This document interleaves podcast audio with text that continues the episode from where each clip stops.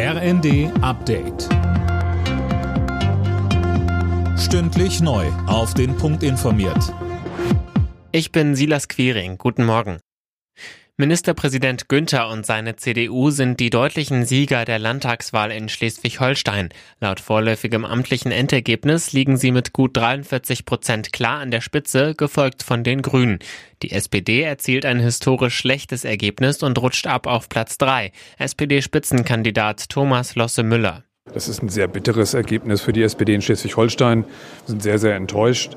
Wir waren sehr, sehr klar von Anfang an, dass es dieser Wahlkampf eine große Herausforderung ist gegen den beliebtesten Ministerpräsidenten der Bundesrepublik, gegen eine Landesregierung, die hohe Zustimmungswerte hat, aber am Ende nur sagt, weiter so. Und darum wird es jetzt gehen, auch in den nächsten Jahren klarzumachen, dass es mit einem weiter so nur zu Stillstand führt. Kanzler Scholz hat der Ukraine weitere Unterstützung versprochen. In seiner TV-Ansprache zum Jahrestag des Weltkriegsendes sagte Scholz, er sei zutiefst überzeugt, dass Freiheit und Sicherheit siegen werden, so wie Freiheit und Sicherheit vor 77 Jahren triumphiert haben. Während in der Ukraine weiter gekämpft wird, rollen heute Panzer durch Moskau und die Welt blickt gebannt auf die russische Militärparade Anna Löwer. Ja, traditionell erinnert Russland am 9. Mai an das Kriegsende und feiert den Sieg über Nazi-Deutschland. Dieses Jahr, befürchten viele, könnte Kremlchef Putin die Militärparade dazu nutzen, neue Ankündigungen in Bezug auf den Ukraine-Krieg zu machen.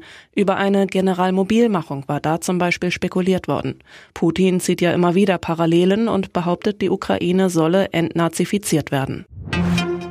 Nur noch ein Punkt trennt RB Leipzig von der Champions League Qualifikation nach einem 4 zu 0 Sieg über Augsburg in der Fußball-Bundesliga. Einen Punkt holen konnte Stuttgart dank eines 2 zu 2 bei Meister Bayern. Damit ist sogar noch der direkte Klassenerhalt möglich. Und Frankfurt und Gladbach trennten sich 1 zu 1. Alle Nachrichten auf rnd.de